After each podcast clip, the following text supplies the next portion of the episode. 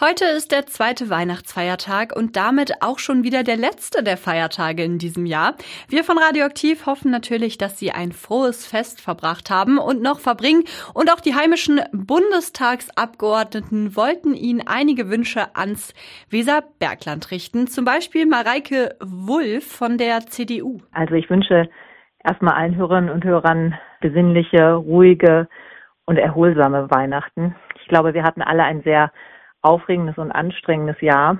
Und Weihnachten ist hoffentlich für viele die Zeit, ein bisschen runterzukommen und auch in der Familie vor allen Dingen eins zu erleben, dass man ja einen Kreis um sich hat, der für einen da ist, wo man geborgen ist und wo wir auch erleben, dass die Welt auch friedlich sein kann.